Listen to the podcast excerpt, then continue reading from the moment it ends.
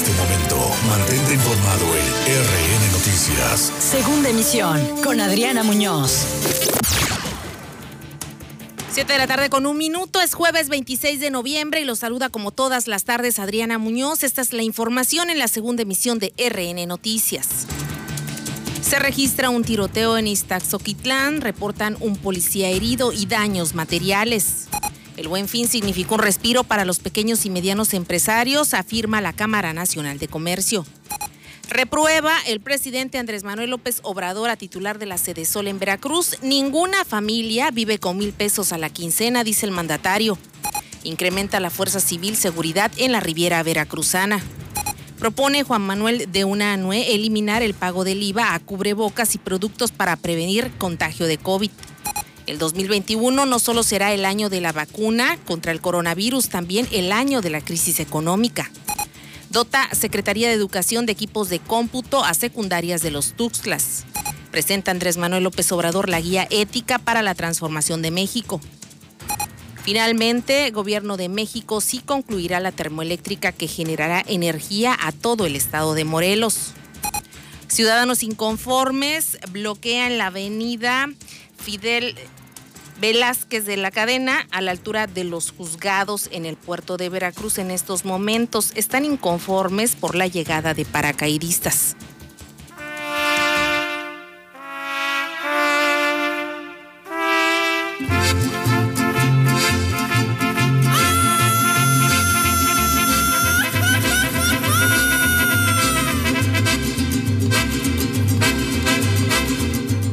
7 de la tarde con tres minutos, el son de la negra en este jueves ya casi viernes.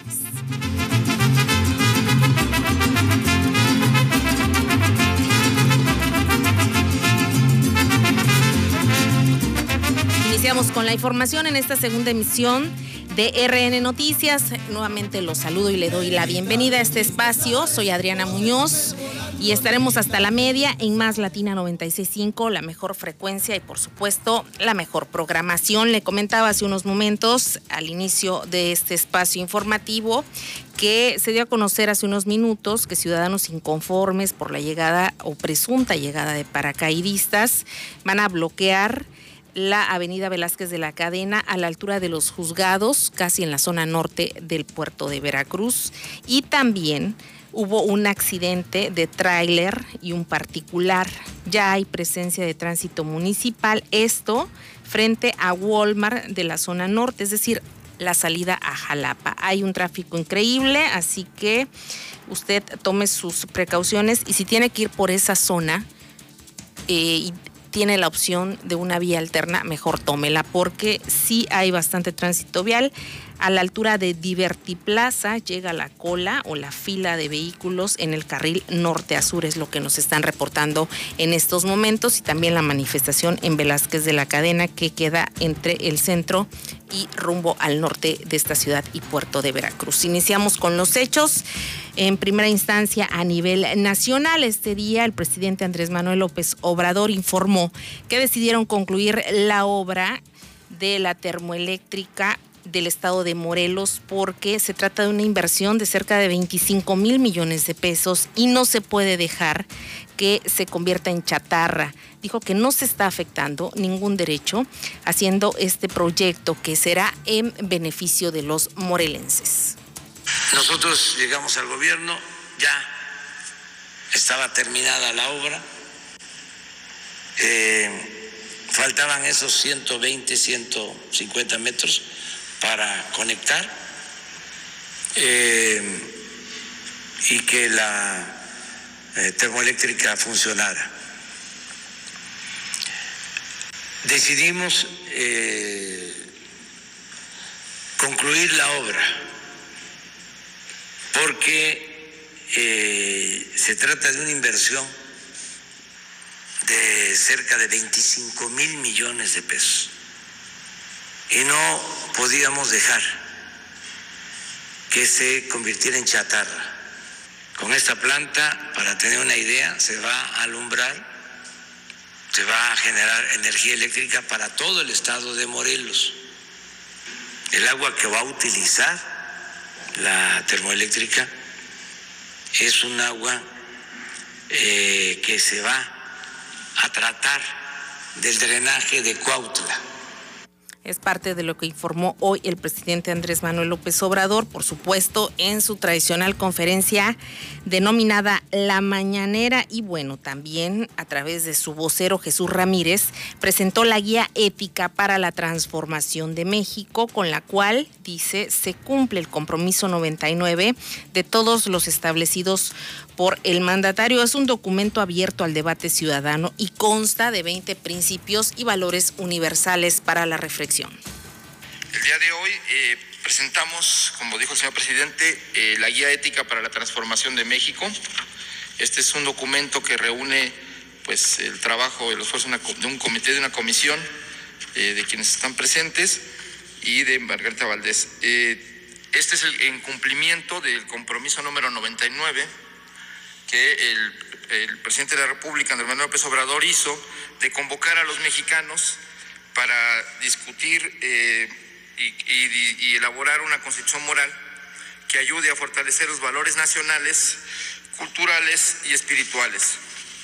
El trabajo de, este, de esta comisión pues comenzó eh, a partir del 24 de agosto del 2018, cuando se presentó en la Ciudad de México y esta comisión eh, participan Verónica Velasco Aranda, Enrique Galván Ochoa, Agustín Ortiz Pinchetti, eh, y, se incorporaron eh, además Margarita Valdés González y Pedro Miguel. Y bueno, un servidor también es parte de la comisión. Es parte de lo que comentó hoy Jesús Ramírez a nombre del presidente Andrés Manuel López Obrador. La guía ética para la transformación de México, que consiste en lo que ya comentó, y también es una propuesta, dijo, para rescatar valores universales. Se van a distribuir 10 millones de ejemplares gratuitos en todo el país y su aplicación es voluntaria y busca fomentar el debate entre la ciudadanía, el debate público, particularmente en materia de valores culturales, morales y espirituales espirituales.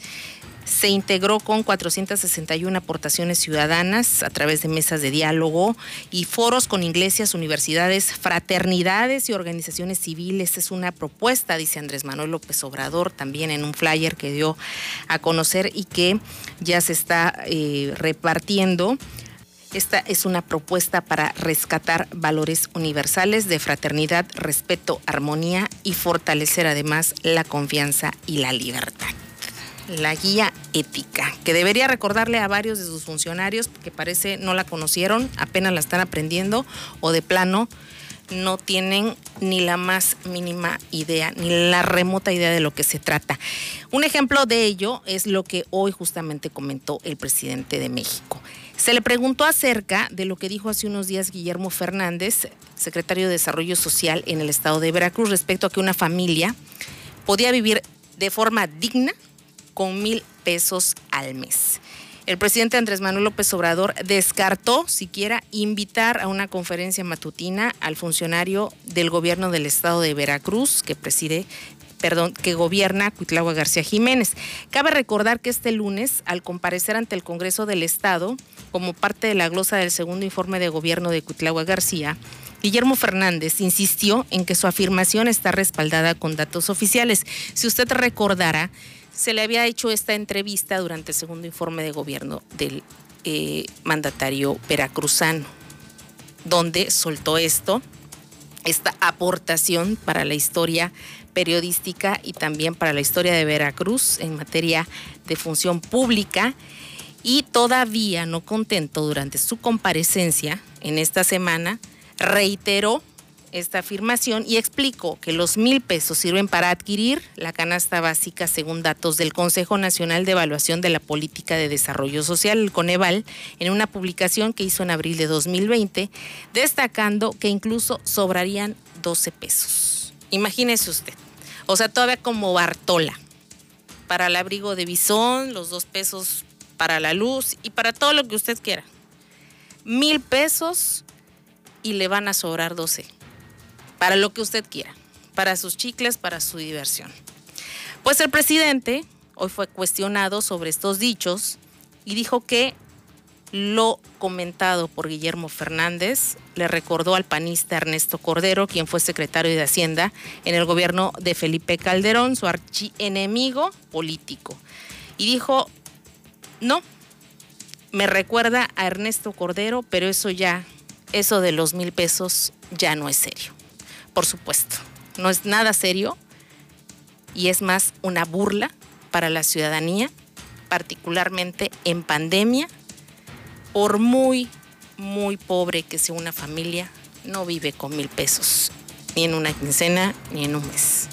Con todo respeto para el secretario de Desarrollo Social en el estado de Veracruz. Si a lo crucificamos públicamente los mexicanos en 2011 cuando dijo que con seis mil pesos podíamos tener acceso a créditos para vivienda, un coche y encima los que son padres de familia pagar colegiaturas escolares, de verdad ya no hay adjetivos. Siete de la tarde con 12 minutos, una balacera registrada la tarde de este jueves sobre el bulevar Fernando Gutiérrez Barrios se llevó la atención de los medios de comunicación cerca de las 3 de la tarde.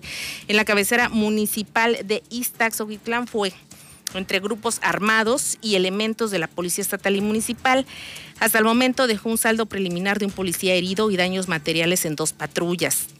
Los datos recabados señalan que los hechos ocurrieron cerca de las tres, tres y media horas, cuando hombres armados a bordo de dos camionetas dispararon en contra de policías que realizaban un recorrido a la altura de un hostal. En el tiroteo, un oficial preventivo resultó gravemente herido, mismo que fue canalizado de urgencia a las instalaciones de un sanatorio particular.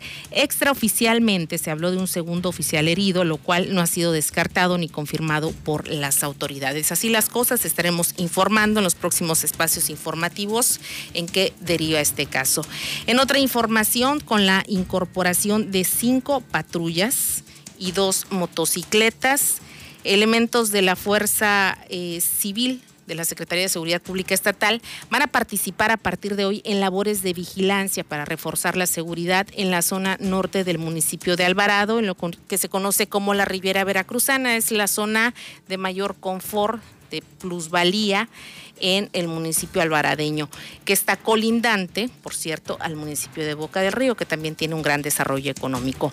Boga Ruiz Rosas, presidente municipal de Alvarado, agradeció la disposición y coordinación de las fuerzas estatales para trabajar en la prevención e inhibición de los delitos del fuero común, en la que es hoy la zona de mayor plusvalía en la entidad veracruzana. Muy, muy contento en nombre de, toda la gente que habita aquí en esta zona prestigiada, tan importante como es la, Riviera Veracruzana.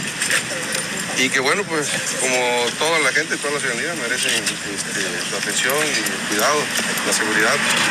Estoy muy contento con la presencia de aquí del capital Rafael González Canga, quien está al mando de la Fuerza Civil, y que en nombre del gobernador del estado han decidido apoyar a todos los ciudadanos que habitan en esta zona tan, importante, aquí con la presencia del, presidente de los colonos de la federación de aquí de, todos los fraccionamientos y, todos los representantes eh, que están aquí presentes, muy contentos todos, porque son eh, cinco unidades que van a estar patrullando y dos motocicletas eh, muy, muy importantes que vienen a reforzar totalmente la seguridad de aquí de la, de la Riviera también. Y es que en esta zona, después de años de abandono, poco a poco se ha ido eh, iluminando para empezar con alumbrado público, con inversión de esta administración de Boga Ruiz, porque era una demanda sentida de quienes habitan en los fraccionamientos de la Riviera Veracruzana y también otros servicios públicos que no llegaban con puntualidad hasta el servicio de limpia pública el servicio de la basura también era un problema en la Riviera Veracruzana y gradualmente se ha ido acomodando y equilibrando. Por su parte, el capitán Rafael González, director de la Fuerza Civil, agradeció la confianza de las autoridades municipales alvaradeñas, así como de los presidentes de los fraccionamientos de la zona para que sus elementos sean los encargados de patrullar esta zona, uniendo esfuerzos con la Policía Municipal de Alvarado. Eh, también se hizo entrega de la remodelación de las instalaciones que a partir de este día servirán como una comandancia para el sector y que dará servicio en un radio que comprende desde la Isla del Amor hasta la comunidad de Antón Lizardo todo lo que es la Riviera.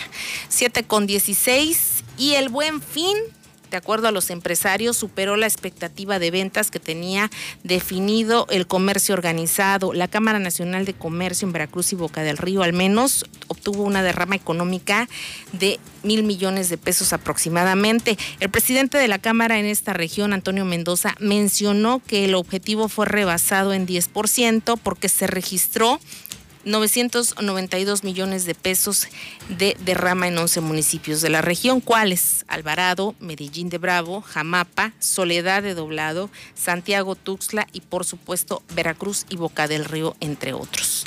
Se rescataron en esta cruzada del Buen Fin que se amplió a 12 días a 1.800 negocios que ya estaban a punto de cerrar sus puertas a raíz de la pandemia y ahora con estos días de descuento lograron recuperarse y un respiro momentáneo. 7 con 16, vamos un corte y regresamos. En un momento regresamos con el noticiero que informa verazmente a Veracruz. RN Noticias. Estás escuchando RN Noticias. 7 de la tarde con 19 minutos de nueva cuenta. Regresamos a la información en esta segunda emisión de RN Noticias a través de Más Latina 965. Soy Adriana Muñoz. Bienvenidos si nos está sintonizando apenas y nos deja ser su amable compañía en los próximos minutos. En más hechos, el diputado local del PAN, Juan Manuel de Unanue, de Unanue Abascal, presentó una iniciativa de ley para que se envíe al Congreso Federal y se pueda eliminar el pago del impuesto del valor agregado, el IVA, en productos como cubrebocas y en todos aquellos necesarios para mantener las medidas preventivas contra el contagio de COVID-19. Aseguró que una forma de ayudar a cada uno de los y las eh, mexicanos que se preocupan por disminuir el contagio de la pandemia es tomar la medida de exentar en todo el país del pago del IVA en los cubrebocas o mascarillas, en los productos sanitizantes que se destinan principalmente para desinfectar y limpiar manos y superficies, así como áreas de trabajo y todo aquel equipamiento que ayude a mitigar el contagio del COVID. Es que las familias se han visto afectadas anímicamente por las sensibles pérdidas de sus integrantes amigos, vecinos, conocidos. Y dicha afectación también se ha manifestado de manera económica. Las autoridades sanitarias, señaladas por el mal manejo de la crisis sanitaria, no han podido ofrecer resultados satisfactorios. Al día 25 de noviembre del 2020 se tenían registrados un total de 39.192 personas infectadas, casi 10.000 casos sospechosos y un terrible total de 5.422 muertes por causa del COVID-19, lo que nos sitúa con un margen de letalidad del 13.8%, que es muy superior al 9.7% de la media nacional. Como una de las acciones extraordinarias del gobierno fue la emisión es parte de lo que comentó y recordó Juan Manuel de Unanue que con los lineamientos técnicos específicos para la reapertura de las actividades económicas, conocido como el regreso a una nueva normalidad, el gobierno federal deliberada o negligentemente perdió de vista un aspecto sumamente importante de la nueva cotidianidad. En otra información, de acuerdo al eh, presidente de la Asociación Nacional de Consejos de Participación Cívica para Veracruz, Boca del Río, Medellín y Alvarado, Ángelo Matielo, este 2020 no es el año que más debe generarnos preocupación. Se avecina, dijo, un 2021 con un panorama económico que debe alertarnos. El experto titulado en Harvard, aseguró que la pandemia del COVID-19 será el elemento que va a partir este siglo XXI, como lo fueron las guerras mundiales en el siglo XX y la pandemia de la gripe española en 1918. Para Matielo, hay dos burbujas que ponen en riesgo la economía mundial actual. Una es la de los préstamos escolares en Estados Unidos. La otra burbuja, según su análisis, puede generarse con el mercado inmobiliario chino. Advirtió que podrían venir escenarios muy, muy difíciles como la impresión de dinero que generaría una hiperinflación, un México sin reservas, ya que todas se han ido en programas sociales, y una caída económica que no permitiría al país responder ni por el gasto corriente ni el social, avecinando a la nación a un cuadro poco favorable, como sería solicitar un préstamo con el Banco Mundial o el Fondo Monetario Internacional, es decir, más deuda para los mexicanos. Siete de la tarde con 23 minutos, este día se dio a conocer que Fidel Curi Grajales, el empresario que tenían como dato el club Tiburones Rojos de Veracruz y algunos inmuebles como el Pirata Fuente, recibió una suspensión provisional para que el gobierno del estado no pueda realizar actos de ejecución de bienes dentro del estadio Luis Pirata Fuente. Luego de que el empresario promoviera un amparo a través de la promotora deportiva del Valle de Orizaba, el juzgado tercero de distrito en el estado de Veracruz, con residencia en Boca del Río, otorgó este día una suspensión temporal para que no se ejecute el procedimiento administrativo sobre los bienes que tienen en Estos inmuebles, ¿cuáles son? ya lo sabe usted, el Coloso, Luis de la Fuente el Pirata y el Centro de Alto Rendimiento, ambos, ambos, ubicados en el municipio de Boca del Río. De acuerdo a esta suspensión, se buscaría mantener viva la materia del juicio de amparo y evitar perjuicios a la parte quejosa. Ahora, ¿qué dice la Secretaría de Finanzas y Planeación? que el juicio de amparo apenas está y por ende no le van a devolver los inmuebles, ni el estadio, ni el centro de alto rendimiento a Fidel Curi. Que ellos ya embargaron, que ya le quitaron los inmuebles, así como el nombre de la franquicia, y que las cosas se van a quedar como están hasta que falle el Poder Judicial pues veremos qué es lo que pasa. Al final del día, esto es un tema de abogados y entre abogados se verán. 7 con 24, este día la Secretaría de Educación de Veracruz otorgó 40 equipos de cómputo a seis secundarias generales técnicas y telesecundarias en la región de los Tuxtlas. Resultaron beneficiadas la técnica agropecuaria número 13, la general Isidoro Torres Moreno y Telesecundaria Rafael Ramírez de San Andrés Tuxtla, así como la Técnica Industrial número 80 de Santiago Tuxtla, la General Carlos Fuentes y Técnica Industrial número 92 de Catemaco. Eh, fue eh, justamente el secretario de Educación, Senyacen Escobar García, quien hizo la entrega y reiteró que una de las prioridades de la cuarta transformación es garantizar la educación de calidad y proveer las herramientas para ello. En este sentido, advirtió que continuarán las visitas a escuelas de la entidad a fin de conocer y atender las necesidades de cada una. Cabe destacar que la Secretaría de Educación adquirió un paquete de 300 computadoras, las cuales han ido distribuyendo en varios planteles durante los últimos días de acuerdo a las solicitudes hechas y también al análisis donde más se requieren estos equipos. Ahora, ya será responsabilidad de los planteles, de las asociaciones de padres de familia y también de los vecinos para coadyuvar en la seguridad de los mismos y evitar que amantes de lo ajeno puedan robar o ingresar a los planteles justamente ahora que están solos en temporada de pandemia. Siete de la tarde con 26 minutos. En más información, protestan en los estados por el Día de la Eliminación de la Violencia, que fue este 25 de noviembre. Las protestas continúan, las manifestaciones continúan, particularmente por las estadísticas de feminicidio que siguen encreciendo.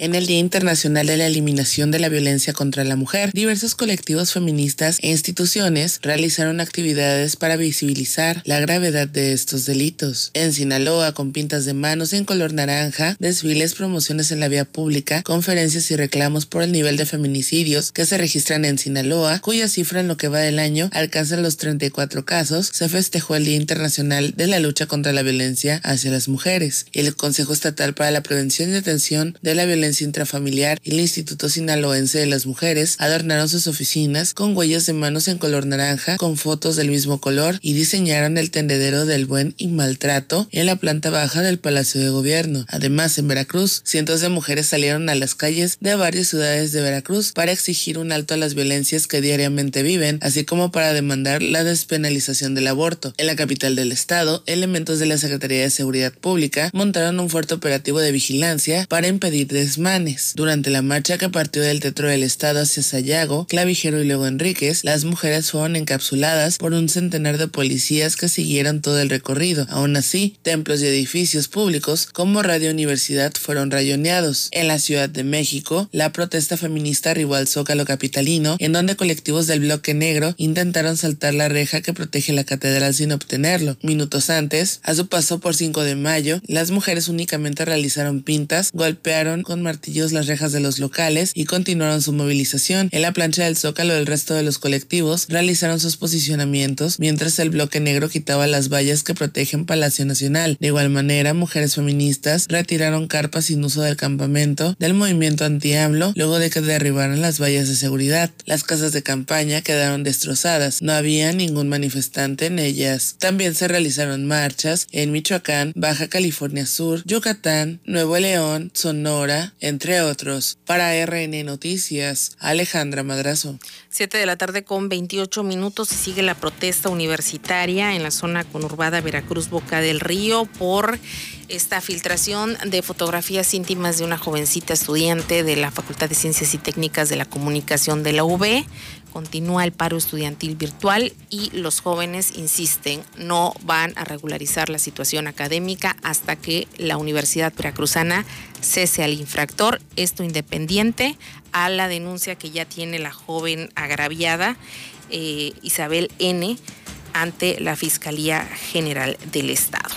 Y justamente en este contexto propusieron al OPLE una iniciativa para negar candidaturas a cargos de elección popular a quienes sean deudores alimentarios, violentadores y acosadores de mujeres, madres solteras o madres en general, por supuesto jovencitas. Y bueno, es un grupo de mujeres que retomaron este planteamiento que ya está en boga ante el Instituto Nacional Electoral, que ya fue aprobado y ellos requieren o más bien proponen que ahora sea a nivel estatal y que el árbitro electoral estatal, que en este caso es el OPLE, aplique las mismas medidas. Deudores alimentarios, violentadores y acosadores no podrán obtener una candidatura si el Consejo General del Organismo Público Local Electoral en Veracruz aprueba la iniciativa 3 de 3 contra la violencia que propone el capítulo Veracruz del colectivo 50 más 1. Mónica Mendoza, integrante de esta asociación, indicó que esto permitiría evitar que quienes han ejercido este tipo de violencia contra las mujeres no puedan acceder a cargos de elección popular. Lo anterior se lograría mediante este acuerdo y la revisión del Catálogo Nacional de Agresores de Violencia Política, así como en los listados de los juzgados a fin de acotar la participación de quienes han incurrido en estas acciones. Es muy importante señalar que esto es un acuerdo de la autoridad electoral. O sea, en dado caso que el Veracruz arribe a este acuerdo, lo que estarán haciendo, bueno, pues es eso, ¿no? Solicitarle a los partidos que se comprometan, como la 3 de 3 de combate a la corrupción, bueno, a que cada candidato al momento de registrarse, pues declare, ¿no? Pero además se coteja con los padrones nacionales. La idea es que no le demos poder a quien ha violentado a una mujer, porque entonces es casi como darle una licencia para que pues siga cometiendo sus anomalías. Agregó que con ello quienes tengan un historial de violencia le pensarán dos veces si quieren obtener una candidatura antes de volver a agredir a una mujer, ya que dijo el acuerdo aplicaría desde el proceso electoral de 2021. Hay que recordar que desde hace tres semanas el Consejo General del Instituto Nacional Electoral aprobó este acuerdo, por lo cual ya es aplicable para las elecciones federales. Por ello, este miércoles el colectivo 50 más 1 presentó la iniciativa ante el Consejo General del OPLE en Veracruz. Para RN Noticias, Perla Sandoval. Así está la situación y bueno, ¿qué va a pasar con aquellos aspirantes o precandidatos que tengan la intención de buscar en las próximas elecciones un cargo de elección popular y que incurrieron en estos delitos cuando ya ante el Instituto Nacional Electoral las aspiraciones federales, digámoslo así, quedarían truncadas por estos mismos motivos. Una cuestión ahí de disparidad que debería haberse ya homologado tanto a elecciones federales como estatales. Sin embargo, así están las cosas y es por eso que se hace este planteamiento ante el órgano público local electoral, el OPLE, árbitro electoral de las elecciones estatales para 2021. 7 con 32. Soy Adriana Muñoz. Nos vamos. Se queda con Saúl como todas las tardes a disfrutar de lo que resta de este jueves. Que tenga un excelente tarde.